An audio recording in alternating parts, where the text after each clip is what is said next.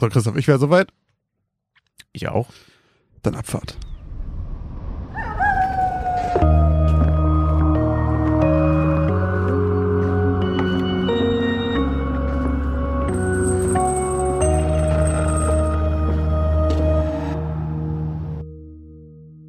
Moin und herzlich willkommen zur 31. Folge von Geschichten aus dem Altbau. Dem Grusel-Podcast mit dem X-Faktor, wie immer mit mir, Christoph Wellbruck. Und mir, Josh Kliemann. Auch in dieser Folge gibt es wieder von uns zwei gruselige Geschichten voller schauriger Ereignisse, mysteriöser Vorkommnisse und unerklärbarer Phänomene. Und für alle, die jetzt zum ersten Mal eingeschaltet haben und uns zuhören, am Ende habt ihr natürlich wie immer die Wahl zu entscheiden, ob es sich bei diesen Geschichten um eine wahre oder um eine falsche Geschichte handelt.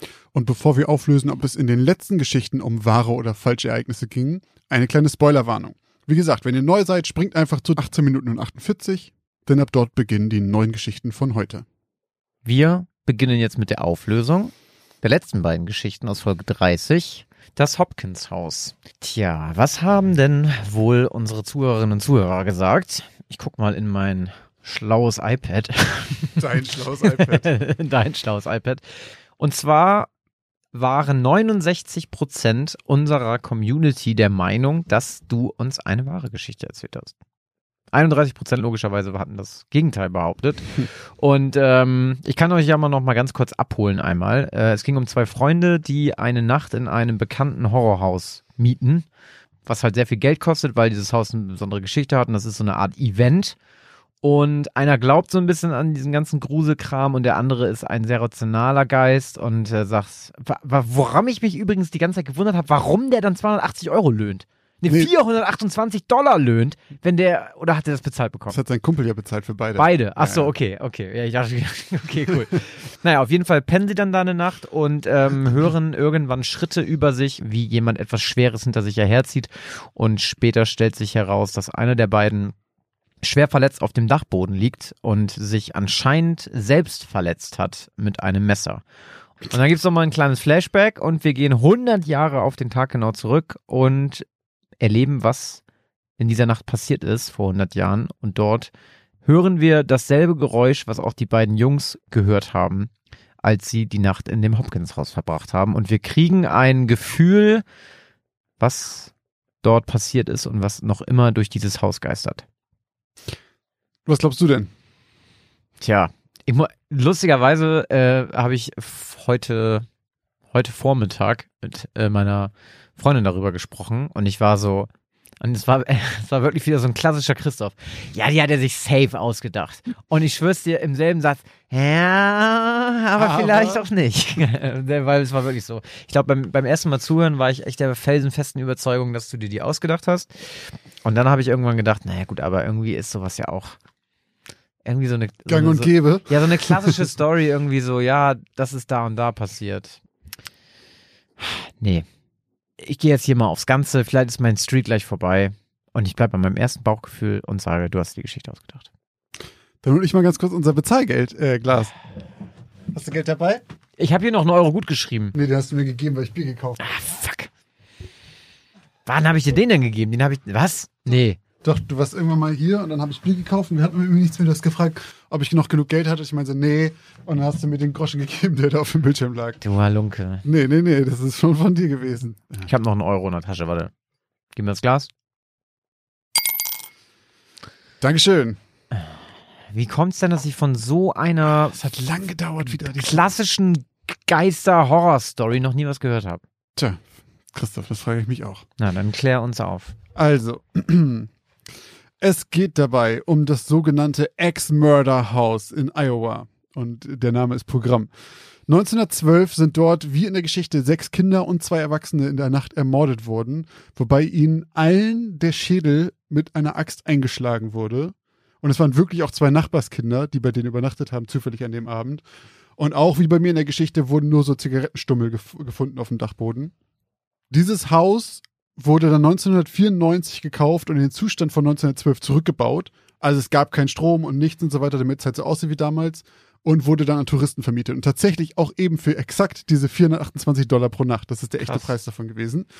Und äh, aus diesem Haus oder aus diesem Touristenhaus jetzt, gibt's immer mal wieder Nachrichten über irgendwelche paranormalen Ereignisse, dass die Leute irgendwie eine Vision von einem Geist haben mit einer Axt auf dem Flur oder irgendwelche äh, widerhallenden Kinderschreie vom Dachboden und so weiter. Ähm, und im November 2014, nicht exakt 100 Jahre später, aber 102 Jahre später, war Robert Stephen Lawson Jr.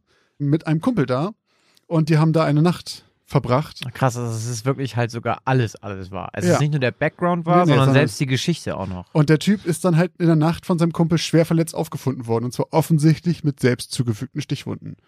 Und ist dann ins Krankenhaus gekommen und fast gestorben, hat es aber überlebt. Der Zeitpunkt der Verletzung war anscheinend so um 12.45 Uhr rum, genau wie in der Geschichte. Und das ist anscheinend auch die Tatzeit im, von 100 Jahren. 1912 gewesen. Und auch wie in der Geschichte redet er nicht darüber. Der sagt nicht, was ihm da passiert ist. Sondern Also er, er, er. der schweigt darüber. Okay, also es ist nicht so dieses irgendwie, ich, ich weiß es nicht, Leute. Nee, sondern er Ahnung, sagt sondern einfach- er sagt einfach, ich will nicht drüber Ich reden. möchte da bitte nicht drüber reden. Krass. Ja, Warum habe also- ich denn noch nie was davon mitbekommen? Der eine große Unterschied zu meiner Geschichte ist, dass man halt natürlich weiß, was da früher passiert ist. In meiner Geschichte war es ja so, okay, hier gibt es irgendwie Geister, aber niemand weiß warum. Es ist halt, alle wissen, vor etwas über 100 Jahren sind da halt äh, acht Leute nachts ermordet worden. Und denjenigen, also den Täter hat man nicht Nee, gefasst. nee. Und wurde das, wo, wurde das als irgendwas Übernatürliches ähm, nee, das war klassifiziert ein, oder war das einfach ein Mord? das war einfach ein Mord. Halt ein Achtfachmord. Ein bisschen krass mit den sechs Kids, ne? Ich glaube, ich hatte auch gelesen, dass nur einer von denen irgendwie so Verteidigungswunden hatte. Dass alle anderen wohl auch im Schlaf. Du, ähm, Abgemurkst äh, wurden? Der hat hier äh, den, die Achse in den Kopf geschlagen, Ja. ne? Der hat alle Köpfe äh, zer, nicht gespalten, sondern wie ist das? Äh, eingeschlagen. Alter. Also richtig, richtig krass. Crazy. Also, Also, krass, das, also wirklich krass bin ich noch nie drüber gestolpert. Hm. Würde ich sieht, jetzt mal auch, sagen. sieht auch tatsächlich, das Haus selber ist relativ unspektakulär. Das ist so ein kleines Haus, einfach so eine kleine Hütte. Es wird auch immer diese Villa genannt. Das ist halt einfach eine kleine Hütte. Und gibt's, also äh, wurde das danach. Ist immer noch offen. Ist, nee, die, die, die äh, Vermieterin hat irgendwas gesagt von wegen, wahrscheinlich äh, ist es jetzt noch teurer, weil nee, die Leute jetzt wirklich daran glauben. sie hat irgendwas gesagt von wegen, ja, ich weiß, es gibt keine schlechte Publicity, aber das wollte sie nicht irgendwie, dass da, und sie möchte nicht, dass Leute denken, dass sie Gefahr sind, wenn sie da sind. Aber es ist weiterhin offen, du kannst weiterhin hingehen, da auch übernachten. Wahrscheinlich ist der Preis etwas angehoben worden seit 2012. F- Würde dich 14. sowas reizen? Also wenn es so in nicht, Deutschland so ein Haus geben würde, zum Beispiel das Haus von äh, Armin Maivis, dem Kannibalen von Rotenburg. Wenn da jemand sagen würde, kannst Nee, du nach. Okay, vielleicht ist es auch was anderes. Vielleicht ist es auch was anderes, aber wenn du so sagst, so, ah, hier ist so ein Mord passiert und wir haben den nie gekriegt und eine, also würdest du dann sowas. Da haben wir ja schon mal drüber geredet. Ich finde, wenn das jetzt so, es ist 100 Jahre her und du weißt, keiner von denen lebt ah ja, mehr, stimmt. Ja. dann würde ich sagen, pff, du, ist, also, dann würde ich nie im Leben 400 Dollar dafür bezahlen, aber wenn Ja. jemand das mir spendiert und sagen würde, hier, du traust dich nicht oder sowas, würde ich sagen, ja, können wir mal machen. Ist bestimmt ganz nett. Ganz lustig, so, mal gucken, ob Mhm. man das mitkriegt. Ich würde dafür auf keinen Fall Geld bezahlen. Ich würde es auch auf keinen Fall machen, wenn es irgendwie so wäre, hier ist vor vier Jahren sind sechs Leute gestorben. aber da würde ich auch sagen, nee, ist mir zu nah. So wie mit Armin Maivis, das finde ich irgendwie eklig. ja, stimmt. Ist ja auch was anderes, weil das einfach nur so ein, sag ich mal, Mega gestörter. Ja, und auch das ist ja aufgeklärt. Ja, stimmt, das ist kein Mysterium. Genau. Und aber was ich da so, so absurd immer bei finde, ist, die Leute, die sowas machen, die gehen ja mit der, mit dem Wunsch rein, dass eigentlich was Schlimmes passiert. Ja. Und wenn es passiert, ist es halt der Worst Case und sie denken sich, um Gottes Willen, warum? Und denkst du so, ey, das ist doch genau das, warum du 428 Dollar bezahlt hast. Ich kann mir ja vorstellen, drin dass einige, dass einige das auch machen nach dem Motto so, ähm, ich glaube nicht so richtig dran und deswegen mache ich es, um zu zeigen, naja, hier passiert ja eh nichts. Und wenn dann was passiert, ist es so ein bisschen, dass diese, diese latente Vorahnung, die sie haben, dass es da vielleicht doch was gibt, dass die dann bestätigt wird. Und vielleicht wollen sie eigentlich das. Vielleicht wollen sie eigentlich, Dann würde ich nicht so viel Geld dafür latzen, glaube ich. nee. Aber Also- wie gesagt, in Amerika ist das ja ein anderes Ding. Oh ja, stimmt, hast ja noch irgendwas erzählt, wie viele Leute da an Engel und Geister glauben Ja. und so. Krass, okay, heftig. Nee, wusste ich nicht. Aber was war das? 69 Prozent waren der Meinung, dass es wahr ist, ne? Ja. Tja, hätte ich mal auf euch 69, gehört, 32. Leute. Dann hätte ich jetzt hier welchen Euro reicher. Ähm, ja, aber ich bin gespannt, äh, wie die prozentuale Verteilung bei meiner Geschichte aussieht, weil ich weiß es nicht, habe nicht reingeguckt, aber nach all den ganzen zahlreichen Kommentaren, die ja eigentlich alle dieselbe Sprache gesprochen haben, bin ich gespannt, was du mir jetzt erzählst. Also, wir haben euch ja auch gefragt. Und es ist schon wieder soweit. Es ist schon wieder ein toller Zahlenfakt, denn es ist schon wieder exakt umgekehrt. Denn von euch sagen 69% Christophs Geschichte ist falsch und 31 sagen, sie ist wahr. Nur 69. Ja, aber Ich- genau die gleichen Zahlen. Das ist lustig, ja, das ist lustig. Also, um nochmal eure Erinnerung aufzufrischen, bevor wir die hier auflösen, es ging in Christophs Geschichte um Felicitas, eine Frau, die ein Haus voller leckender Rohre und einem leckenden Hund äh, Sehr gut, Ja, ne? stimmt, tatsächlich. ja, geerbt hat und die halt andauernd von tropfenden Wasserhähnen wachgehalten wird, aber immer wieder Ruhe findet, weil ihre Hündin ihr einen gute Nachtkuss gibt, indem sie ihr über den Handrücken leckt, den sie über die Bettkante hält. Eines Nachts findet das Tropfen jedoch kein Ende und auch das Schlecken von unter ihrem Bett kann sie nicht beruhigen. Dann äh, sucht sie den Ursprung des Tropfens und findet ihn im Endeffekt, doch der kommt nicht von den Wasserhähnen, sondern von der Leiche ihrer treuen Hündin. Das ist natürlich die Frage, wer ihr die Hand da geleckt hat kurz vorher. Wie so viele von euch kannte auch ich diese Geschichte schon vorher. Ja. ähm, also bei mir, ich habe die glaube ich auch irgendwie so, so, das zieht sich so durch. Ich habe die auch das erste Mal so in der fünften Klasse etwa gehört. Das heißt, ich war da so Mhm. elf, zehn, zwischen zehn und zwölf irgendwie. Und das war so das bei meistens bei euch auch so. Ich habe das Gefühl, das ist so ein 90er-Ding vielleicht. Ja. Ähm, Wobei, ich habe heute kam irgendwas noch rein mit so äh, späte 80er. Ah, okay. Ja. Bei mir war die Punchline aber Irre können nicht lecken. Irre? Irre können nicht schlecken, hieß es bei mir sogar. Aus heutiger Sicht nicht mehr so gruselig, aber da war es irgendwie einer, aus der aus der Irrenanstalt damals geflohen ist. Also ich möchte jetzt einmal ganz schön sagen, deswegen glaube ich natürlich, die Geschichte ist ausgedacht. Wir haben aber ja so viele Nachrichten von euch gekriegt und ich muss sagen, ich finde es halt unfassbar, wie weit verbreitet diese Geschichte ist, weil wir haben zum Beispiel eine Nachricht gekriegt, also eine, die mir besonders aufgefallen ist, also überall in Deutschland natürlich und sowas, aber auch ein paar von deutlich weiter weg, zum Beispiel aus Kapstadt. Ah ja, stimmt. Mhm. Eine Person aus Südafrika, die dort aufgewachsen ist, hat in ihrer Kindheit bei einem Kanuurlaub diese Geschichte gehört. Und zwar mit der Punchline Not only dogs lie under your bed and lick your hand. Und Hm. das hat mich ganz schön erstaunt, dass zu einem sehr ähnlichen Zeitpunkt überall auf dieser Welt diese Geschichte erzählt wurde. Na gut, genug von mir. Jetzt möchte ich natürlich von Christoph wissen, ist diese Geschichte wirklich ausgedacht? Ne, wir können ja sogar noch fairerweise eine Sache sagen, äh, ähm, weil, weil ich das ganz lustig fand, weil So. wir sagen ja immer uns ein Wort vorher oder, oder, oder eben so einen kurzen Umriss, worum es geht. Und bei der Geschichte von dir mit dem Clown und der Babysitterin, Mhm. da hast du mir ja irgendwie gesagt, ich schreibe über eine Babysitterin und ich habe sofort dir eine Sprachnachricht geschickt, okay, es geht safe um die Geschichte. Ja. Und das hast du, glaube ich, erstmal so stehen lassen und nicht Ja. kommentiert. Und das war jetzt, es war jetzt exakt genau das Gegenteil. Ich habe gesagt, es, ja, ich habe einen Tropfen im Wasserhahn oder so, habe ich, glaube ich, gesagt. Und du hast so, ah, alles klar, es geht also um die Geschichte. Es geht also um die Hündin. Ja, genau. Und ähm, da, ich musste so lachen dabei, weil das einfach, also ich dachte, das kann nicht sein, dass es einfach genau das nochmal gibt. Es gibt so eine Handvoll von Sachen einfach, die. Also ich wusste es ja auch nicht, dass diese Geschichte so verbreitet ist. Ich auch nicht. Also Aber dass die wirklich jeder kennt, ist schon krass. ich wusste, genau, also ich wusste auch nicht, dass das irgendwie wirklich so eine übertrieben bekannte Urban Legend ist oder düstere Legende, wie man im Deutschen sagt. Ähm, ich lag irgendwann abends im Bett und habe irgendwie mir Gedanken gemacht, worüber ich schreiben kann, möchte und dann fiel mir das auf einmal wirklich einfach so ein. Also so, hä, hatten wir nicht damals auch so eine Geschichte und wir hatten das damals in der Schule auch immer so, dass man dann selber so gesagt hat, Tropf, Tropf, Ah, okay. Also so hat man das auch erzählt. Ich glaube tatsächlich, bei mir hat man gesagt, auch Mörder können lecken. Mhm. Das habe ich dann einfach abgeändert mit auch Menschen können Hände lecken. Fand ich irgendwie ein bisschen, Mhm. bisschen besser, weil ich den Typen nicht so branden wollte mit Mörder. Äh, auf jeden Fall. Kennst ihn ja gar nicht. Nee, Du ich kenne ihn gar nicht. Auf jeden Fall ist die Geschichte eine, ja, eine ausgedachte Geschichte, eine Urban Legend, die unter dem Namen, vor allem im Englischen The Licked Hand oder auch The Doggy Lick, ähm, also die geleckte Hand oder das Hundelecken ähm, bekannt ist und ähm, kommt wohl ursprünglich aus dem Bundesstaat Illinois. Ah, okay. Genau. Und ähm, handelt auch tatsächlich auch von einem Mädchen, ähm, wie in meiner Geschichte, was tatsächlich Zufall ist, denn ich kenne die Geschichte nicht mit einem Mädchen. Ich kenne Ich kenne die Geschichte mit einer eben mit einer alten Frau. Achso, nee, ich kenne ihn mit einem äh, jungen Mann. Ah, okay. Weil, also mir hat man das damals mit einer alten Frau erzählt und ich habe das dieses Mal halt einfach so gemacht, dass die alte Frau halt irgendwie gestorben ist. Und Ja. Also dieser ganze Plot drumherum, den habe ich mir, sag ich mal, insofern ausgedacht, auch diese Person, die sich da am Waldesrand herumdrückt oder so, das, war, das kannte ich so nicht. Nee, das, kann, Aus das der war auch der ne? Kram, den ich gut dazu gedichtet Okay, fand. ja, cool. Ja, vielen Dank. Vielen Dank an die Leute, die geschrieben haben, dass sie es sehr gut ausgeschmückt fanden, hat mich sehr gefreut.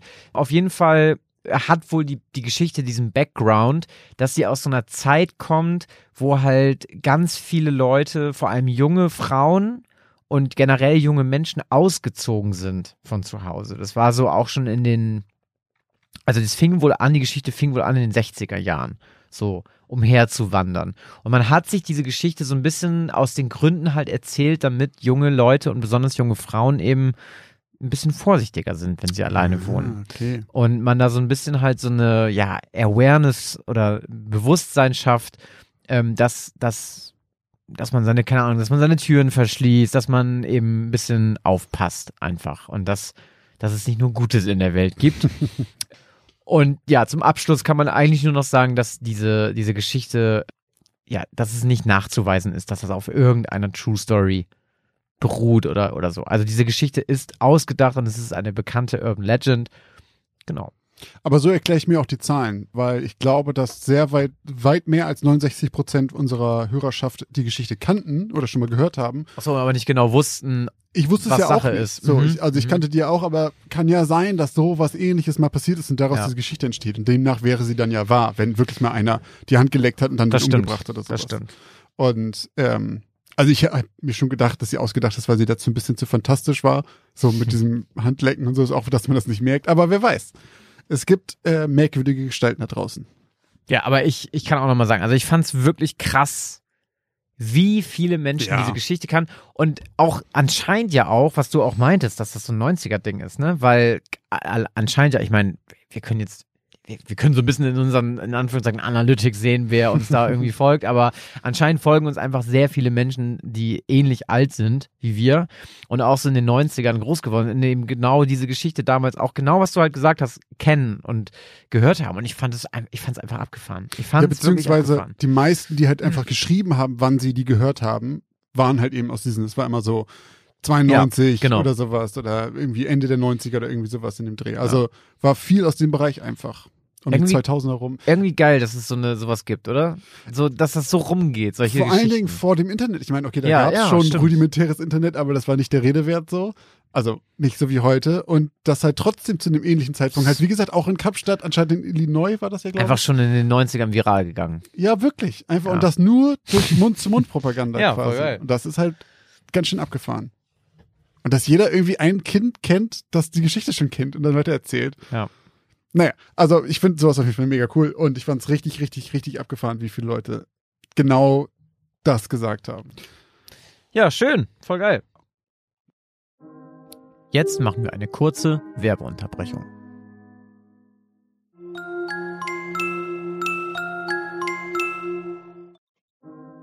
Und jetzt geht's auch schon weiter mit den neuen Geschichten. So, Christoph, du bist heute zuerst dran. Dann würde ich sagen, wenn du mir nicht noch ins Wort fallen möchtest, sondern wenn du noch irgendwas loswerden möchtest, dann würde ich sonst anfangen. Ach du, wenn ich dir ins Wort fallen will, dann falle ich einfach ins Wort. machst du sowieso ja immer, ne? Ja. Können ja, können ja, können wir mal eine Abstimmung machen, ähm, ob unsere Hörerinnen und Hörer finden, dass Josh mich zu oft unterbricht. Oder Ich nehme das nämlich so wahr. Christoph seine stundenlangen Sätze einfach weiterführen soll. Bis, Hey, aber heute bis hab der ich- Speicherplatz am PC Heute habe ich mich aber relativ kurz gefasst, fand ich. Ich habe auch nichts zu kritisieren. Du bist der. Übrigens der wurde schon fast eine Petition gestartet damit. Die Leute haben sich richtig Sorgen gemacht, ne? Das muss ich an dieser Stelle auch nochmal erwähnen. Die Leute haben wirklich gedacht, wir, wir hören auf mit diesen Feedbacks, die weil Leute Josh genervt ist von meinen langen ähm, Wiederholungen. Und dann haben Leute sich gemeldet und gesagt, nein, bitte lasst Christoph ausreden, bitte macht das nicht weg. Wir brauchen diese Auflösung. Leute, en- entspannt euch. Wir Weinende. Kinder vor der Tür haben geklopft und Briefe geschrieben. Ach so, und ich wollte auch noch eine Sache sagen äh, zu, den letzten, zu der letzten Geschichte nochmal. Es tut mir wirklich leid, dass ich zweimal hintereinander das mit den Hunden gemacht habe. Das Ich bin schon mir, sehr gespannt auf deine Geschichte Nein, heute. aber das ist mir selber aufgefallen und ich fand es auch nicht geil. So, ich, es war wirklich so, fuck, ich komme nicht mehr zurück. So, ich hatte die Geschichte fertig und dachte so, oh nein, du hast letzte Geschichte schon irgendwie ein paar Hunde draufgehen lassen. Also an dieser Stelle an alle Hundeliebhaber und Hundeliebhaberinnen, es tut mir leid. Ich bin selber ein sehr, sehr großer Hundefan. Josh kann das bezeugen. Ich kuschel fast mehr mit Ellie als er, zumindest wenn ich hier bin. Ähm, so an dieser Stelle, es wird nicht mehr vorkommen. Ich habe auch gehört, ich kriege ja jetzt Strafe, ne? Ja, ab jetzt sind Katzen einfach dran. Diese, diese Geschichte von Christoph. Ja, dann mache ich mir auch nur Fro Feinde. Gibt's, gibt's irgendein Tier, auf das wir uns irgendwie festlegen können, was einfach alle scheiße finden? Mücken. Aber das ist nicht so Der effektiv. Mückenkiller. so Tropf und das ist der eine Tropfen Blut, der in der Mücke drin war. ja, okay. Ja, nur noch, nur noch fiese so Zecken und Mücken oder so, so Oh, Viehzeug. Zecken, ja. Ja. Okay, egal. Äh, machen wir weiter. Ich fange jetzt an mit So. meiner Geschichte. Heute, Folge 31, Geschichte Nummer 1. Nachtschwärmer. Zum zweiten Mal dröhnte der Sicherheitshinweis, von der Bahnsteigkante zurückzutreten aus der Lautsprecheranlage des U-Bahnhofs Schwedringer Straße.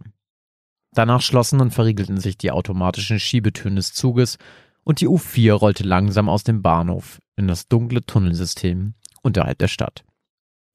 Rüdiger schaute gereizt auf die Uhr. Es war diese Woche bereits seine dritte Nachtfahrt und er war müde und genervt. Außerdem quälten ihn seit seiner letzten Mahlzeit vor ein paar Minuten unangenehme Magenkrämpfe und er schwor sich, nie wieder Essen bei dem Imbiss an der Station Kleine Brücke zu kaufen. Kann ja heiter werden, dachte er. Noch eine halbe Stunde Fahrt bis Schichtende und die Problembahnhöfe Begnitz und Schlüsselbrunn kamen erst noch, bevor der Zug nach der letzten Station Rümmelsufer das Abstellgleis am Bahnhof erreichte. Als Fahrkartenkontrolleur hatte man in der Nachtlinie ohnehin schon gut zu tun. Doch wenn man den Bahnhof Begnitz verließ bzw. in Schlüsselbrunnen einfuhr, konnte man eigentlich schon mit ziemlicher Sicherheit die Polizeiwache am Pummelwall anklingeln, weil garantiert irgendwelche Raudis ohne Ticket eingestiegen waren, die natürlich keinen Bock hatten, Strafe zu zahlen und stattdessen ihre Muskeln spielen ließen. Bleib doch einfach vorne beim Lokführer, so wie wir, Rüdiger, sagten Rüdigers Kollegen ständig. Doch für Rüdiger war das eigentlich keine Option. Er würde diesen blinden Passagieren ja nicht auch noch im wahrsten Sinne des Wortes einen Freifahrtschein ausstellen, nur weil sie einfach ganz besonders große Arschlöcher ohne gültigen Fahrausweis waren. Kam gar nicht in Frage. Heute jedoch kam ihm zur Abwechslung der Gedanke, eine Ausnahme zu machen. Seine Magenkrämpfe wurden nicht unbedingt besser, und er war nicht scharf darauf, dass sie sich noch verschlimmerten, wenn er mit diesen Unbelehrbaren herumstritt. Er schaute auf das Terminal vor sich. Noch vier Stationen. Dann war es geschafft. Begnitz, Pummelwall, Schlüsselbrunn und die Station Rümmelsufer im Stadtteil der etwas besser situierten.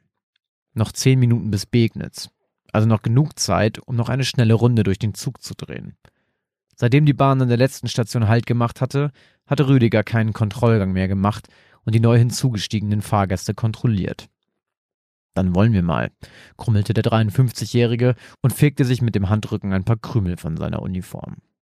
Es dauerte nicht lange, da klingelte es auch schon in Rüdigers Kasse.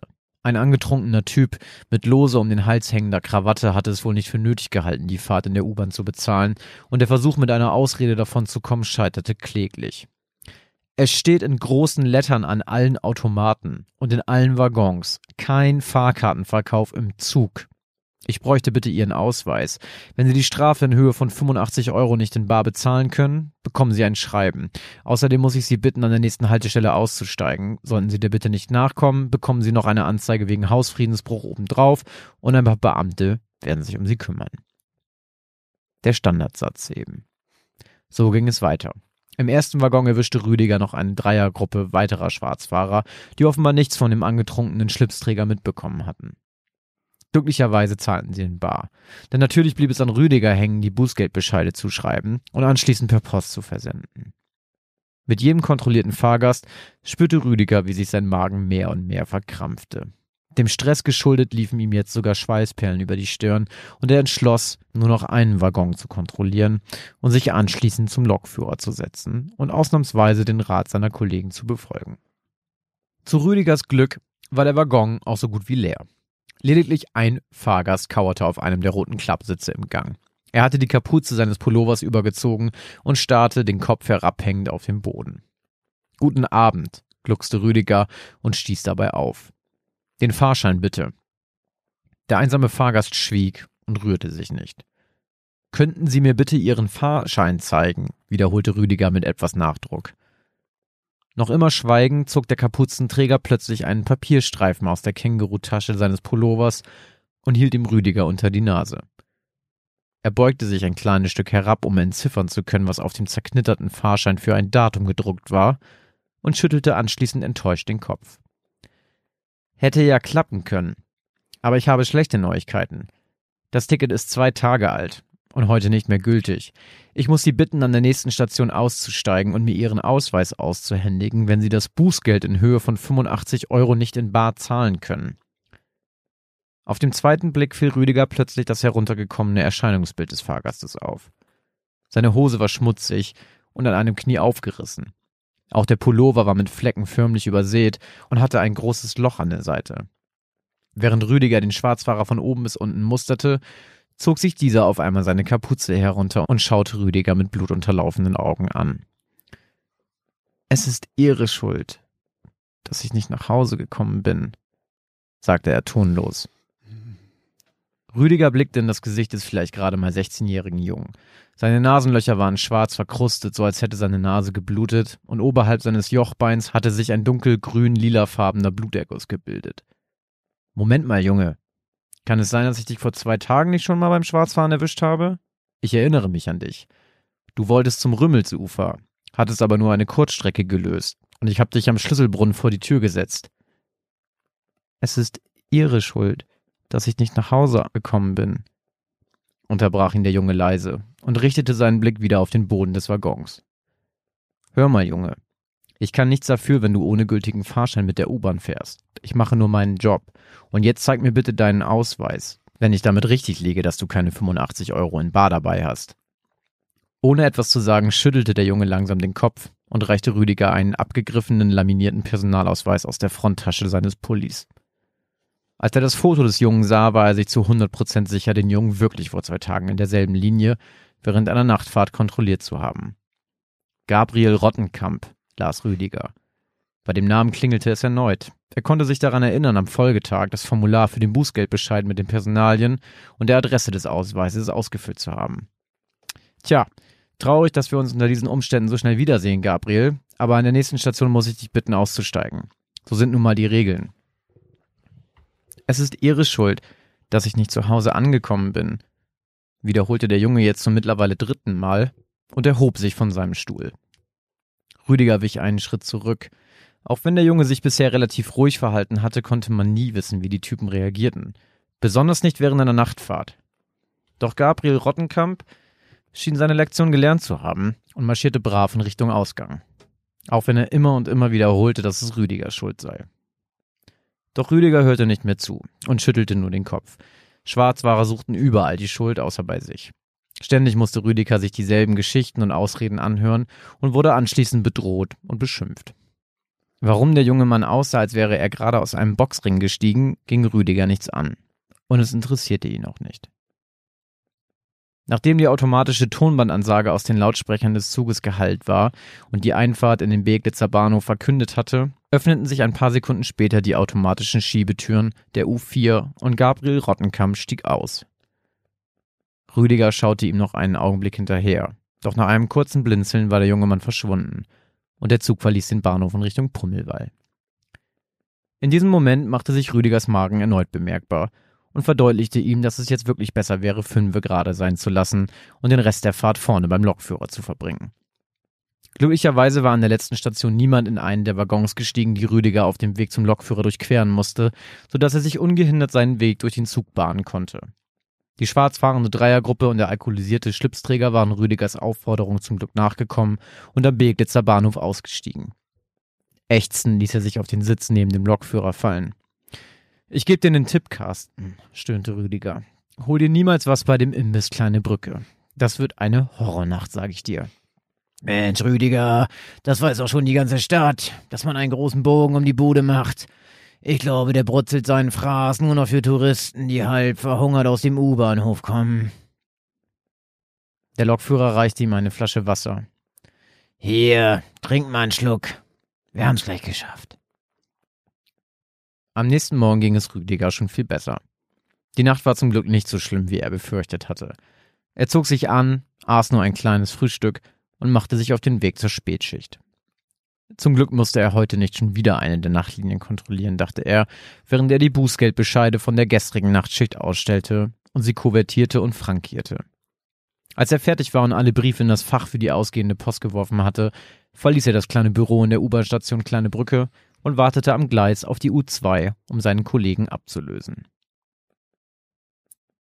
Ein paar Tage später setzte sich Rüdiger zum Beginn seiner Frühschicht an den Schreibtisch des kleinen Büros im U-Bahnhof und bemerkte einen Brief auf seiner Tastatur. Er war an ihn adressiert, und der Absender war eine gewisse Birgit Rottenkamp. Mit rollenden Augen griff er nach dem Brieföffner, den er gemeinsam mit einigen Stiften und Kugelschreibern in einer zweckentfremdeten Kaffeetasse aufbewahrte. Da hatte wohl einer seiner Pappenheimer Widerspruch eingelegt, murmelte er und schlitzte den Umschlag auf. Als er die letzte Zeile des Briefes gelesen hatte, rutschte ihm das Schreiben aus den Händen und fiel auf den Linoleumboden des muffigen kleinen Büros.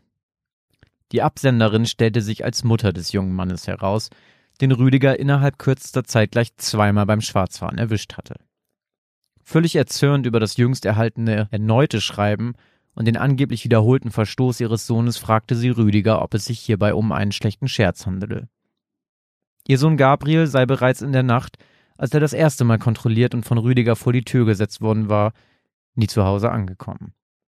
Später stellte sich auch heraus, warum. Die Außenaufnahmen der Videokameras an der U-Bahn-Station Schlüsselbrunn zeigten, wie der Junge kurz nachdem er den Bahnhof verlassen hatte, gegen 1.15 Uhr von zwei Typen überfallen, ausgeraubt und mit einem Messer verletzt wurde. Anschließend erlag der 16-jährige Teenager im Krankenhaus seinen Verletzungen. Birgit Rottenkamp knallte Rüdiger in ihrem Schreiben die wüstesten Beschimpfungen an den Kopf. Was ihm einfallen würde, einen erneuten Bußgeldbescheid an die Familie zu schicken, obwohl ihr Sohn zu dieser Zeit schon längst tot war. Und sie gab ihm die Schuld an Gabriels Schicksal. Schließlich hatte er ihn vor die Tür gesetzt, einen 16-Jährigen, um ein Uhr nachts am Schlüsselbrunnen rauszuwerfen, weil er gedanklich eine Station vergessen hatte und deshalb nur eine Kurzstrecke gelöst hatte. Da erinnerte sich Rüdiger plötzlich an die beschriebene Nachtschicht in der U4. Eigentlich wäre das mit der Kurzstrecke gar nicht aufgefallen, denn der Junge hätte offiziell bis zum Schlüsselbrunnen fahren dürfen. Doch Rüdiger hatte den Erwachsenen raushängen lassen und großkotzig gefragt, wo es denn für den jungen Mann zur späten Stunde noch hingehen würde. Nach Hause, zum Rümmelsufer, hatte der Teenager geantwortet. Und Rüdiger hatte ihn in bester Fahrkartenkontrolleurmanier triumphierend darauf hingewiesen, dass sein Ticket dafür leider nicht ausreichte und er an der nächsten Station die U-Bahn verlassen müsse. Das Bitten und Betteln des Jungen, noch eine Station weiterfahren zu dürfen, hatte er ignoriert. Gleiches Recht für alle Junge. Die letzte Station kannst du laufen, hatte er noch gehöhnt, bevor der Junge die Bahn verlassen hatte und sich die automatischen Türen hinter ihm schlossen. Rüdiger starrte auf das zerknitterte Papier auf dem Linoleumboden. Wenn der Junge die Nacht nicht überlebt hatte, wie konnte er dann zwei Tage später mit der Nachtlinie fahren und ohne gültigen Fahrschein erwischt werden? Er war sich sicher, dass es derselbe Junge war. Schließlich hatte er ihn schon erkannt, bevor er den Ausweis gesehen hatte. Dann erinnerte er sich plötzlich an das, was der Junge wieder und wieder von sich gegeben hatte. Es ist ihre Schuld, dass ich nicht zu Hause angekommen bin. Habe ich da gerade einen klassischen Kliman gehört am Ende? War, war, war das ein klassischer Kliman? Ich meine- Es, es geht in Gitarre, Ja. stimmt, es geht ein bisschen in die Richtung, ne? Ja, ich habe es kommen sehen. Ab dem Moment, ab dem der Junge das erste Mal gesagt, hat, das ist ihre Schuld, da warst du, ah, okay, alles klar. Tatsache. Ja, und dann noch von wegen, ja, Ticket ist zwei Tage abgelaufen. okay, ich weiß schon, was vor zwei Tagen passiert ist. Äh, ich dachte, er wäre vom, Zug Schlaufuchs. ich dachte, er wäre vom Zug überfahren worden. Hm. Oder sowas. Aber dafür waren es wahrscheinlich zu wenig blaue Flecken. Okay, okay. Wie hieß die Geschichte? Nachtschwärmer, ne? Mhm. Ja, der Titel ist schön. Gefällt mir. Das freut mich. Das freut mich immer sehr. Wirklich, ich finde immer, ein guter Titel ist so ein, ist so ein, so ein Miete. Türöffner. Guter Titel ist die halbe Miete, sage ich immer.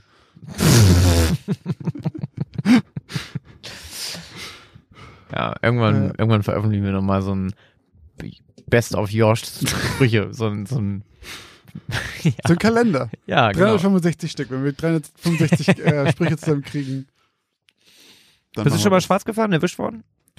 Äh, nee. Ich bin schon mal schwarz gefahren, ja, aber ich bin noch nie erwischt worden. Hm. Aber ich fahre auch tatsächlich nicht so häufig schwarz. Wir haben ja in Bremen das Glück, wenn man ein Semesterticket hat, da kannst du ja eine ganze Menge machen damit, auch nach Hamburg rein und sowas. Ja, aber auch so Sachen. Also jetzt gar nicht mal so im Sinne von so, ich fahre jetzt bewusst schwarz. Ich gehe in den Zug und zahle nicht so, weil ich schwarz fahren will, sondern auch vielleicht so ein Ding, ja, ich habe es nicht mehr geschafft. Ich gehe jetzt mal durch den Zug und suche mal den Schaffner und dann finde ihn halt nicht. das haben wir einmal so gehabt. die Schiene. Ja, wir hatten einmal, äh, da, muss, da müsste ich ein bisschen länger ausholen. Hau raus. Also, ich äh, wollte mal vor langer Zeit äh, mit meinem Bruder Finn und mit Freddy, einem Kumpel von mir, wir wollten nach München fliegen. Ich kenne die Geschichte schon. okay, hau raus, die ist geil. äh, und zwar, weil mein Bruder halt ein Ticket für irgendeine Messe oder sowas gewonnen hatte und das war anscheinend sauteuer und er wollte es auf jeden Fall wahrnehmen und hat gefragt, ob wir mitkommen. Ich glaube, Freddy hatte zu der Zeit auch keine Schule mehr. Ich wurde beurlaubt halt für eine Woche dafür und habe gesagt, okay, lass das machen. Und Finn war zuständig für alle Tickets. Finn war der Ticketbeauftragte und er hat dann gesagt, okay, er bucht halt den Flug hin und zurück und ja, er weiß, wann es losgeht und so und wir müssen halt, ich weiß die Uhrzeit nicht mehr, 12 Uhr, schieß mich tot, irgendwann beim Flughafen sein. Und dann sind wir am nächsten Tag halt hingegangen, waren zur richtigen Zeit am Flughafen oder sogar halt natürlich entsprechend, glaube eine Stunde früher oder sowas. Dann hatten wir erstmal unsere Boarding Passes vergessen und dann ein Boarding Pass auszudrucken kostet halt irgendwie einfach 80 Euro oder sowas. Und dann stellte sich aber raus, dass wir eh zu spät da sind, weil Finn den Abflug und die Ankunftszeit verwechselt hatte. Und wir halt einfach eine Stunde oder anderthalb vor Ankunft in München waren wir halt in Bremen. naja, auf jeden Fall war es halt so, wir standen am Flughafen, wir wurden auch schon abgesetzt, wir waren nicht mit dem Auto da und äh, waren da quasi gestrandet und wussten jetzt, okay, ich bin beurlaubt für eine Woche, wir haben alle nichts vor, wir haben Gepäck da, was machen wir jetzt? Und dann haben wir uns dazu entschieden, mit, mit der Bahn mit so drei Bundeslandtickets nach München zu fahren. Dann hat es auch alles geklappt. Dann waren wir halt in München für die Woche und wollten dann zurück. Und haben gedacht, okay, nee, sind wir schlau. Am Abend, bevor wir zurückfliegen, weil wir wissen, wir haben ja die Boarding Passes nicht, drucken wir uns die aus in irgendeinem Internetcafé, weil sonst kostet das halt irgendwie sau viel Geld. Dann haben wir das gemacht, alles gut, sind abends noch in eine Bar gegangen, waren noch ein Trinken und so, fahren dann zurück, waren auf dem Ho äh, im Hostel und dann sage ich noch zu Freddy, du, gib mal ganz kurz mal die Boarding äh, Passes, damit ich weiß, wann wir morgen wirklich los müssen, nicht, dass wir uns sowas normal passiert. Dann guckte mich plötzlich ganz erschrocken an und hat die halt in der Bar liegen lassen, die halt einfach irgendwie zwei Stunden entfernt war oder sowas. Es war auch einfach keine Möglichkeit mehr, da jetzt noch hinzufahren, die hatte auch zu und so weiter. Er Weil sie dann, auch, weil dann auch zu spät gekommen wärt. Genau, ne? er hat auch ja. seinen Rucksack da drin vergessen halt. Und dann sind wir halt los zur, zur, zum Flughafen, haben uns wieder so ein Semesterticket, äh, nicht so ein, wieder so ein Bundeslandticket, so ein Bayern-Ticket gekauft, steigen halt morgens in den Zug und denken so, okay, es ist echt viel Scheiße gelaufen und Freddy muss jetzt halt, weil er die ver verplant hat, die Boarding Passes bezahlen und so weiter. Er hat gesagt, er macht das. Aber jetzt ist zumindest alles gut. Und es war halt irgendwie 7.50 Uhr oder sowas. Und dann kommt in der Sekunde kommt eine Durchsage im Zug. Bitte beachten Sie, dass das Bayern-Ticket erst um 9 Uhr gilt. und dann saßen wir da, hatten halt alle kein gültiges Ticket. Wir sind dann auch zum Schaffner gegangen und meinten halt so, ja, wir müssen halt irgendwie nachzahlen, wir haben auf jeden Fall ein falsches Ticket.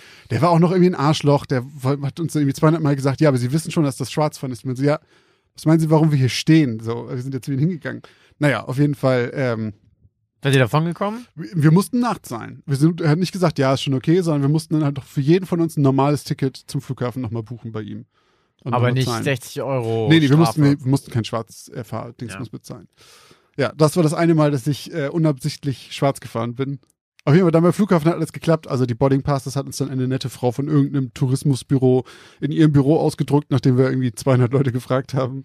Und der Rückflug hat auch funktioniert. Aber ich weiß noch den Geil. Moment, als wir am Flughafen standen und dann merken, okay, wir kommen einfach niemals da an.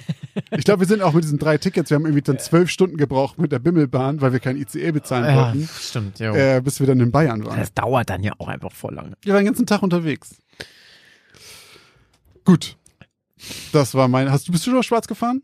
Erwischt worden, meine ich? Mm, Ja, ja, ja, ich war, ich, ja, so als kleinerer Junge irgendwie, auch, ja, und dann halt irgendwie auch, keine Ahnung, mit dem Skateboard unterm Arm und dann wurdest du sofort abgestempelt und in die Ja, Schublade okay, gesteckt. ja. Und ich, es war halt so ein, wirklich so ein Ding, der Automat war am Arsch, ich bin in den Zug rein, hab dann selbst den, den, ähm, den Fahrgästen in meinem Abteil sowas gesagt wie, hey, ich gehe jetzt durch den Zug, ich habe kein Ticket, weil der Automat kaputt ist, ich will mir jetzt eins kaufen, so, ich sag ihnen das einfach nur mal schon vorneweg.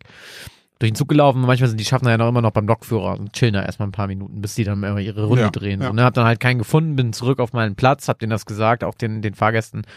Und dann kam halt irgendwann der Schaffner und wirklich, wie ich es auch in der Geschichte so eben einmal vom Wording geschrieben habe, ich kenne meine Pappenheimer, so von Ja, wegen ja. Kappe auf, Skateboard unterm Arm. Und dann sollte ich 40 Euro blechen und dann habe Ist ich das jetzt schon länger her? Das voll lange. Also, Ja, hm, okay. Was? Es weil ist super lange her. super viel teurer ist, glaube ich. Ne? Der ist 60? jetzt so 60, glaube ich.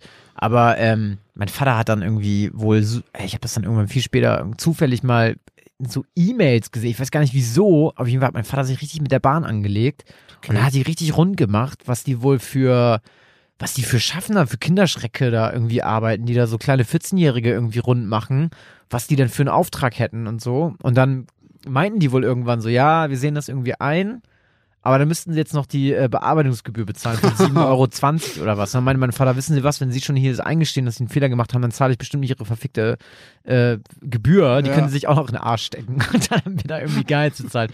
Aber ich hatte tatsächlich schon mal so eine ähnliche Geschichte, die dir passiert ist. Mit der Arbeit hatte ich das auch mal. Da, sind, da, da, da hatten wir ein, Dann mussten wir zum Ordertermin nach Hamburg fahren. Ich habe mir so einen Klamottenlager, wir haben im selben Klamottenlager, aber ich habe Ja. mir eine Zeit lang so einen Einkauf mitgemacht und dann mussten wir mal nach Hamburg zum Ordern und dann hatten wir da auch irgendwie so ein Niedersachsen-Ticket und das galt erst immer ab einer gewissen Uhrzeit, Ja, ja. aber wenn Ferien war, galt es früher. Ah, okay. Und die Orderphase war dann irgendwann so, dass sich das überschnitten hat. Also wir sind die ganze Zeit während den Ferien gefahren und irgendwann einen Tag waren die Ferien vorbei und wir hatten aber immer noch einen Termin und wir haben halt total verrafft, dass wir dann irgendwie erst eine Stunde später eigentlich damit fahren dürfen. Okay. Und dann kam halt auch ein Schaffner und hat da so einen Willi gemacht, ne? Und ich meine so, ich meinte nur so, Mann, ganz ehrlich, wir sind doch keine Schwarzfahrer. Wir haben hier offensichtlich irgendwie so und so viel Geld bezahlt. Ja, aber, mm. und dann meinte ich so, wissen Sie was? Ja, genau, dann meinte er, das war das Allergeilste. Dann meinte er, ja, wenn das in Ro wenn wir in Rotenburg angekommen, wir sind nach Hamburg gefahren, ne? Und Rotenburg ist die erste Station und meinte, so, wenn wir in Rotenburg angefahren, äh, angekommen sind und das ist nicht 9 Uhr, also weil das Ticket ging irgendwie ab 9, dann müssen sie alle den Zug verlassen. Meine Ja, Fresse. ja, und, wann, und dann habe ich gedacht, und dann habe ich gesagt, ja, werden wir ja sehen, wann wir in Rotenburg sind. Und wir waren um zwei nach neun in Rotenburg. und dann kam der rein und meinte, sie sind ja immer noch hier. Ich so, ja, ist zwei nach neun, Ticket gilt. und dann war der, der, der hat sich da so aufgeplustert. Ja, richtiges Arschloch, aber ja. Also ich glaube halt, was garantiert sind nicht alle so, aber dass du zwischendurch solche Korinthenkacker da hast. Ja, ich meine, Und die versauen das ja für alle anderen irgendwie, weil so- die dann den Ruf wegmachen. Ja, schon. Aber ich meine, man muss auch zu uns natürlich sagen, Dummheit schützt vor Strafe natürlich nicht generell, aber in dem Fall war es halt wirklich so, okay, warte mal, wir sind eine Woche vorher jeden zweiten Tag um Ja. diese Zeit gefahren. Okay, die fucking, welcher arbeitende Mensch, der nicht mehr zur Schule geht oder Elternteil ist, hat noch im Kopf, wann fucking Sommerferien sind? Ja. Kein Schwein. Vor allem, ich finde, es ist halt auch ein Unterschied. Also, man kann ja argumentieren, okay, ich habe halt was falsch gemacht, dann müsste es halt sein, das ist halt die Regel. Aber die Art und Weise, wenn du halt so ein Arschloch bist, dann, also, Gibt aber auch nette. Also ich will Klar, auch gar nicht deswegen. alle da über einen. aber man merkt sich halt eben nicht die 200 Netten, die man hat, sondern merkt sich Nee, man den merkt sich Penner. ein Arschloch, ja. Ja. ja. Egal. Gut. Schon zu wieder, wieder ganz viel Off-Topic hier heute. Wir haben noch nicht mal beide Geschichten rum. ja. Aber ja, dann, ähm, Dann mache ich jetzt weiter mit meiner Geschichte von heute. Und die heißt Der Kunde ist König. Robert Thompson fuhr seine Einfahrt hinauf und parkte vor seiner Garage. Er wartete noch einige Sekunden, bevor er ausstieg und genoss das bisschen Ruhe nach seinem anstrengenden Arbeitstag. Robert arbeitete in einer Stiftung. In seiner eigenen Stiftung, um genau zu sein. Er hatte es geschafft, an der Börse Geld zu verdienen. Viel Geld. So viel Geld sogar, dass er vor fast zehn Jahren seinen Job als Finanzberater an den Nagel hing und mit seiner ersten Frau Aubrey die Thompson Stiftung gründete. Zuerst diente diese nur als Zeitvertreib für ihn, doch Aubrey wollte, dass er mit seinem Geld Gutes tat und etwas davon zurückgab an die, die es nötiger hatten. Erst als Aubrey zwei Jahre später bei einem tragischen Autounfall starb, wurde Robert schmerzlich bewusst, wie nachlässig er ihren Wunsch betrachtet hatte und bewältigte seine Trauer dadurch, dass er sich in die Arbeit stürzte, die ihr so sehr am Herzen gelegen hatte. Jetzt, acht Jahre später, war die Thompson Stiftung eine der größten Einrichtungen des Bundesstaates, um Menschen in Armut und Not zu helfen. Und das erfüllte Robert mit Stolz. Doch nicht lange nach Aubreys Tod hatte Robert gemerkt, wie schwer es ihm fiel, alleine zu sein. Die Arbeit nahm einen Großteil seines Lebens ein, doch die Abende alleine zu Hause nagten zunehmend an ihm. Und dann lernte er vor zwei Jahren Margaret kennen. Und ehe er sich versah, heirateten die beiden. Zunächst war auch alles so, wie Robert es sich vorgestellt hatte. Er war glücklich und hatte wieder eine Frau an seiner Seite, die ihn unterstützte und für ihn da war. Doch nicht lange nach der Hochzeit fing sie an, sich zu verändern. Sie begann damit immer häufiger nach Geld zu fragen, warf ihren Job hin, weil er ja schließlich genug Kohle für beide hätte, wie sie zu ihm sagte, und die Abstände zwischen den Streitereien wurden kürzer und kürzer. Robert atmete einmal tief durch, riss sich zusammen und öffnete die Tür seines Wagens.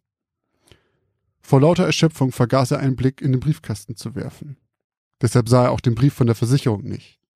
Eine Versicherung, die er selber nicht abgeschlossen hatte. Als Robert die Haustür öffnete, war er überrascht. Es roch nach Essen. Margaret hatte schon lange nicht mehr selber gekocht. Noch überraschter war er nach einem Blick in das Esszimmer, in dem ein schön gedeckter Tisch für zwei Personen auf ihn wartete. Glücklich und überrascht setzte er sich und aß zusammen mit Margaret, zum ersten Mal seit Ewigkeiten. Das Essen war merkwürdigerweise etwas bitter, aber das behielt Robert für sich. Margaret hatte sich offensichtlich viel Mühe beim Kochen gegeben, und er wollte ihre überraschend gute Stimmung nicht ruinieren. Doch schon kurz nach dem Essen holte ihn seine Erschöpfung wieder ein.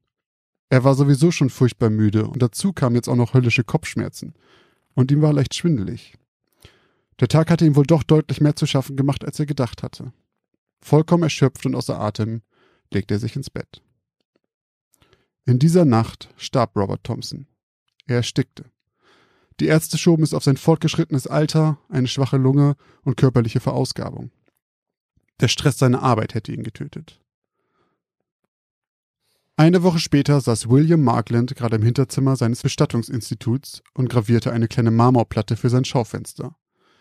Wann immer er etwas Luft hatte zwischen seinen Kunden, widmete er sich seinen eigenen kleinen Projekten und arbeitete an Ausstellungsstücken. Und allzu viel freie Zeit hatte er auch gar nicht. Denn wie sein Vater immer gesagt hatte, gestorben wird immer. William genoss die Arbeit. Seit mittlerweile fast 40 Jahren war es für ihn nicht einfach nur eine Dienstleistung für Trauernde, sondern ein richtiges Kunsthandwerk. Klar, heutzutage gab es allerlei Möglichkeiten wie Sandstrahltechniken und Lasergravuren, doch William arbeitete noch immer vollständig von Hand. Na gut, bis auf seine Poliermaschine. Die hatte ihm schließlich schon etliche Stunden Handarbeit erspart. Doch abgesehen davon war William ein absoluter Traditionsmensch. Die Grabsteine und Denkmäler, die er produzierte, waren alles Einzelstücke, und ihm lag viel daran, dass kein Wunsch seiner Kunden unerfüllt blieb. Da hörte William plötzlich das Klingeln der Eingangstür seines Geschäftes. Kundschaft. William legte seine Schutzbrille und die Sicherheitshandschuhe ab und ging nach vorne. Zwischen den Ausstellungsstücken seines Showrooms stand eine Frau. Sie war komplett in Schwarz gekleidet, mit hohen schwarzen Schuhen, einem eleganten schwarzen Trauerschleier vor dem Gesicht und hielt unablässig rauchend eine schwarze Zigarettenspitze zwischen ihren Fingern, die von schwarzem Nagellack geziert wurden. Sie sah aus wie das Klischee der trauernden Witwe aus alten Schwarz-Weiß-Filmen.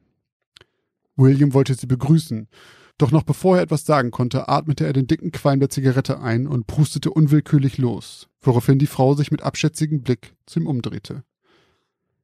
Mr. Markland, vermute ich. Ja, William Markland. Entschuldigen Sie, normalerweise ist hier Rauch. Ach, schon okay. Wie kann ich Ihnen helfen?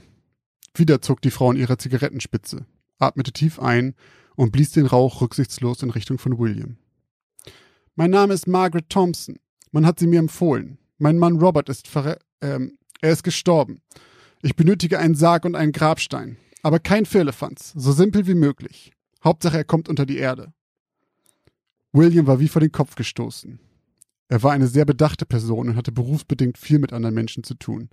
Und er hatte in seinen Jahren viele verschiedene Formen von Trauer gesehen.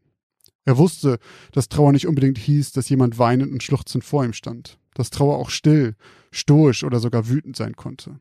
Er wusste auch, dass viele überfordert waren mit der Aufgabe, sich in der Zeit direkt nach dem Tod eines Angehörigen auch noch mit Bestattungsentscheidungen zu befassen. Doch so eine Einleitung wie die von Frau Thompson hier hatte er bisher auch noch nicht gehört. Sie strahlte pure Ignoranz und Überheblichkeit aus.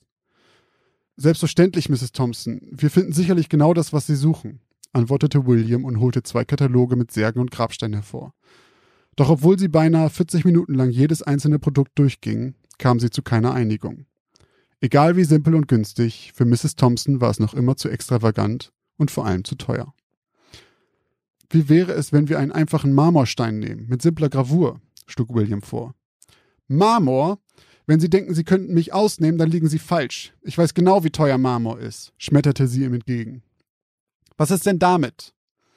Williams Blick folgte ihrem ausgestreckten Finger zu einer kleinen Zementplatte, die in der Ecke zum Hinterzimmer stand. Er hatte vergessen, sie wegzuräumen. Sie war eigentlich nicht für die Kundschaft gedacht, sondern er hatte sie hier bei der Arbeit gegossen, um sie für seinen Garten zu nutzen. Das ist eine simple Zementplatte, die ist eigentlich nicht. Doch Mrs. Thompson unterbrach ihn. Perfekt, die nehme ich. Ich vermute, die Gravur wird nach Buchstaben bezahlt? Ja, Mrs. Thompson, das ist so üblich, erwiderte William geschlagen. Dann einfach nur Vor- und Nachname und Geburts- und Todesjahr. So verlief das Gespräch noch einige Minuten. Auch bei dem Sarg wurden sie erst nach einigem Hin und Her einig. Im Endeffekt fiel die Wahl auf ein Gesellenstück eines jungen Tischlers des Ortes. William hatte ein mulmiges Gefühl dabei, doch seine Kunden bekamen nun mal, was sie wollten. Und ablehnen konnte er sowieso niemanden. Es ging hier schließlich um die letzte Ruhestätte. Als es um das Thema der Bezahlung ging, wurde Mrs. Thompson noch schnippischer, als sie ohnehin schon das gesamte Gespräch gewesen war. Mein Finanzberater Mr. Brooks wird sich bei Ihnen melden. Mit ihm klären Sie bitte alles weitere. Guten Tag. William stand noch einige Minuten fassungslos da und schaute durch die Tür, durch die Mrs. Thompson schnellen Schrittes verschwunden war. Immer wenn man denkt, man hätte schon alles erlebt, murmelte er vor sich hin. Einen Tag später, als William gerade dabei war, die dünne Zementplatte zu gravieren, ohne dabei das leicht zerbrechliche Material zu ruinieren, hörte er wieder die Klingel seiner Tür. In seinem Laden stand ein Mann in einem Anzug und schaute sich neugierig um. Wie kann ich Ihnen helfen, Mr. Brooks? Paul Brooks. Ich bin hier auf Anweisung von Mrs. Thompson. Der Mann grinste William an. Es war ein sympathisches Grinsen. Sympathischer, als William es von einem Berater von Mrs. Thompson erwartet hätte. Tut mir leid, der Stein ist noch nicht ganz fertig. Ich hatte ihr Freitag gesagt. Schon okay, Mr. Markland. Genau darum geht es. Mrs. Thompson hat sich umentschieden. Sie möchte nun doch etwas Eindrucksvolleres als letzte Ruhestätte für ihren Mann. William schaute Mr. Brooks ungläubig an. Also, doch Marmor? Nein, Mrs. Thompson dachte an etwas mehr. Ein richtiges Denkmal. Etwas Imposantes. Das klang nun wirklich absolut nicht nach der Frau, die William hier getroffen hatte. Doch im weiteren Gespräch versicherte Mr. Brooks ihm wieder und wieder, dass Mrs. Thompson nur einen schlechten Tag gehabt hatte. Und man einigte sich auf ein edles und großes und zugegebenermaßen sehr teures Denkmal. William selber soll es auf der Beisetzung enthüllen. Am Ende überreichte Mr. Brooks ihm einen Check. Ein Check über die komplette Summe der bisherigen Arbeit, des Denkmals und einen Bonus für ihn selbst. Danach rechten sich die beiden zufrieden die Hand und wieder fiel William das sympathische Lächeln des Mannes auf. Er konnte es kaum glauben. Hochmotiviert machte er sich sofort an die Arbeit. Es war schließlich nicht mehr viel Zeit bis zur Beisetzung. Die nächsten Tage arbeitete er fast rund um die Uhr. Und dann war es soweit. Lange bevor die Bestattung anfing, war William schon vor Ort und hatte sein Meisterstück platziert und verhüllt. Nach und nach kamen die in schwarz gehüllten Trauernden an und nahmen auf den Stühlen vor dem Grab Platz. Die vordersten zwei Stühle blieben jedoch lange frei. Bis endlich, mit einigen Minuten Verspätung, auch Mrs. Thompson in Begleitung eines hageren Herren mit Halbglatze und Schnauzbart auftauchte und etwas verwirrt Platz nahm. Dann endlich war es Zeit für William, das Denkmal, an dem er so viele Stunden gesessen hatte, zu enthüllen. Als er das schwarze Tuch entfernte, ging ein erstauntes Raunen durch die Menge der Trauernden. Auch Mrs. Thompson schien sprachlos zu sein. Plötzlich stand sie gemeinsam mit ihrer Begleitung auf und ging auf William zu. Doch nicht, um ihm zu danken. Stattdessen wurde sie furchtbar ausfallend und fragte, was ihm denn einfiele. Das wäre nicht das, worauf sie sich geeinigt hätten. Nein, aber das ist das, was mit Mr. Brooks vereinbart wurde. Ungläubig drehte sich Mrs. Thompson zu ihrer Begleitung um. Du hast das veranlasst? Was? Nein, erwiderte dieser aufgebracht. Aber William war vollends durcheinander. Aber Mr. Brooks war doch vor ein paar Tagen bei mir. Er gab mir den Check. Es ist, es ist alles bezahlt. In diesem Moment wurde ein Bild an ihn vorbeigetragen. Ein Porträtfoto eines sympathisch lächelnden Mannes. Des Mannes, der vor wenigen Tagen das Denkmal bei William bestellt hatte. Das Bild des Toten. Mrs. Thompson verklagte William Markland. Sie behauptete, er hätte versucht, sie zu betrügen. Doch Graphologen stellten fest, dass es sich bei der Unterschrift des Checks zweifellos um die Unterschrift von Robert Thompson handelte und dass der Check auf wenige Tage vor dessen Tod vordatiert wurde. Hm. Da hat wohl jemand gedacht, so möchte ich aber nicht unter die Erde. Ich möchte einen geileren Stein, den bestelle ich mir mal eben. Da möchte, ich was, Jenseits. da möchte ich was mitzureden haben. mein Lieber, ich habe aber eine ganz, ganz, ganz starke Vermutung. Ja? Mhm. Mhm. Eine ganz starke Vermutung. Hat mir aber gut gefallen. Ja, war eine schöne Sehr schön. Geschichte. Und ich würde ja jetzt einfach mal behaupten, dass diese Versicherung, die der gute Mann dort in seinem Briefkasten findet, wahrscheinlich irgendeine so eine Versicherung ist im Sinne von, wenn er stirbt, gibt's auch nicht Cash. Lebensversicherung. Ja. Ich würde jetzt mal davon ausgehen, ich würde auch mal davon ausgehen, dass es nicht sein Alter und nicht sein stressiger Job ist, an dem er mal eben so mir nichts, dir nichts äh, von heute auf morgen ge- gestorben ist. Ich würde mal schätzen, dass da eine, eine Dame dahinter steckt, die einen Igel in der Tasche hatte, als sie bei dem Herr Marklen Ja. den Sarg bestellt hat. Tja. Ich glaube, ich muss zwei Wochen auf diese Antwort warten. Wie alle. Aber du kannst sie dir ja schön nochmal jetzt 14 Tage lang jeden Tag einmal anhören und dann jeden Tag überlegen, ob deine Meinung noch immer die gleiche ist. Das gilt auch für euch da draußen. ja, Tja, nee, hat mir gut gefallen, muss ich sagen. geil. Sehr schön. Ja.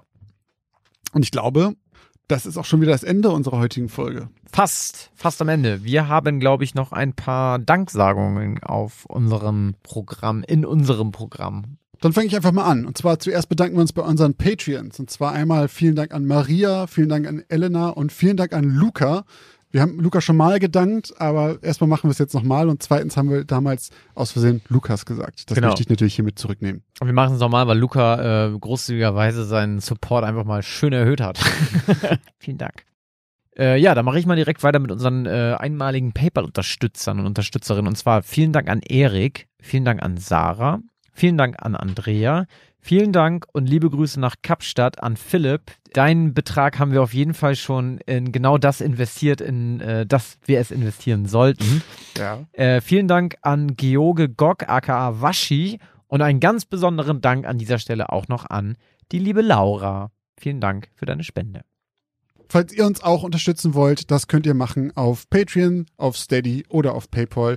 All diese Links dazu findet ihr wie immer bei Instagram und Twitter in unserer Bio oder auch in den Show Notes. Dort ist der Linktree auch verlinkt. Genau, wenn ihr uns anderweitig unterstützen wollt, dann schreibt uns doch einfach eine Bewertung bei iTunes oder teilt uns gerne in eurer Instagram-Story und folgt unserem Kanal Geschichten aus dem Altbau. Dort ähm, machen wir nämlich auch immer diese tollen Umfragen zu unseren Geschichten und wir posten zudem dort auch das Folgenbild zu jeder Folge, unter dem ihr mit der Community abstimmen und äh, diskutieren könnt. Ähm, das lohnt sich auf jeden Fall, uns da zu folgen. Das solltet ihr auf jeden Fall tun. Was ihr auch tun solltet, unseren Podcast auf jeden Fall zu abonnieren, damit ihr in Zukunft keine Folge mehr verpasst und immer pünktlich am Freitag uns hören könnt. Nochmal zu den iTunes-Bewertungen. Da kamen nämlich jetzt Ja. schon wieder einige rein und vor allen Dingen, was mich sehr gefreut hat, uns hat auch jemand ein kleines Gedicht da reingeschrieben. Ah, und zwar unter dem Namen gültiger Kurzname. Stimmt, ich habe es gelesen. Ich habe geschmunzelt auf ja, jeden ich Fall. musste, ich musste sehr grinsen. Ähm, und falls ihr das sehen wollt, geht doch einfach auf iTunes und guckt euch die Bewertung an und lasst vielleicht noch eine da, wenn ihr gerade da seid. Sehr guter Call, sehr Nicht wahr? guter Call, Josh, sehr guter Call. Ja. Wichtig. Bevor wir jetzt aber hier unsere komplette Abmoderation machen, habe ich noch eine Kleinigkeit, an die ich, äh, an äh, die ich euch heute alle nochmal erinnern muss. Es ist leider allerdings etwas, es wahrscheinlich interessiert es jetzt nur die Leute, die uns auch wirklich heute am Erscheinungstag und zwar am Freitag hören. Denn falls ihr diese Folge heute Morgen oder sagen wir auf jeden Fall vor 20 Uhr hört, Josh und ich gehen heute um 20 Uhr live auf Twitch und werden das neue Resident Evil Village zocken. Und wenn ihr uns da zuschauen wollt, dann könnt ihr einfach unter www.twitch.tv slash gaming aus dem Altbau unseren Kanal finden und uns folgen und einfach um 20 Uhr live einschalten und uns zuschauen, wie wir uns ordentlich in die Hose scheißen. Aber richtig in die Hose scheiße. Den Link findet ihr auch im Linktree, da ist der auch mit drin. Und wir haben auch einen eigenen Instagram-Account dafür, Gaming aus dem Altbau. Dem könnt ihr auch direkt mal folgen. Falls ihr das zu spät hören solltet, wir haben vor, regelmäßig zu streamen. Wahrscheinlich jeden Freitag, ist noch nicht ganz sicher. Wir werden auch versuchen, die Sachen im Nachhinein vielleicht bei YouTube hochzuladen. Das ist alles noch nicht ganz sicher. Es wird auf jeden Fall mehr kommen. Also das heißt, falls ihr es einmal verpasst haben solltet, ist es nicht ganz so wild. Wir freuen uns auf jeden Fall über alle, die einschalten und wir freuen uns über alle und bedanken uns auch jetzt nochmal bei allen, die heute zugehört haben. Und ich würde sagen, bis zur nächsten. Geschichte aus dem Altbau.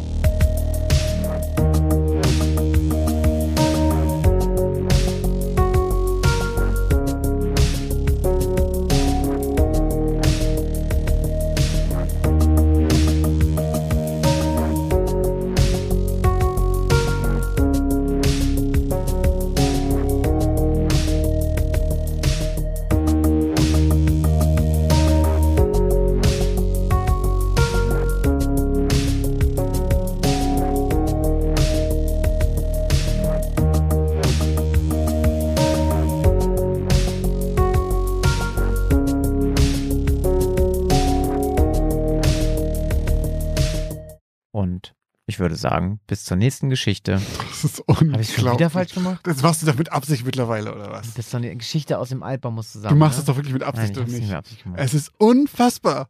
Ich habe immer so ein Lag einfach. Ich habe immer im Kopf, dass du mir einmal gesagt hast, Digga, das und das gehört zusammen. Ja, und dann zusammen. sitze ich da und denke mir immer so, stimmt, er meinte, dass wir das dann so trennen. Der eine sagt halt bis zur nächsten Geschichte und dann sagt der andere Fuck, du- aus dem Altbau. Und Du das ist- erinnerst dich daran, dass irgendwas zusammengehört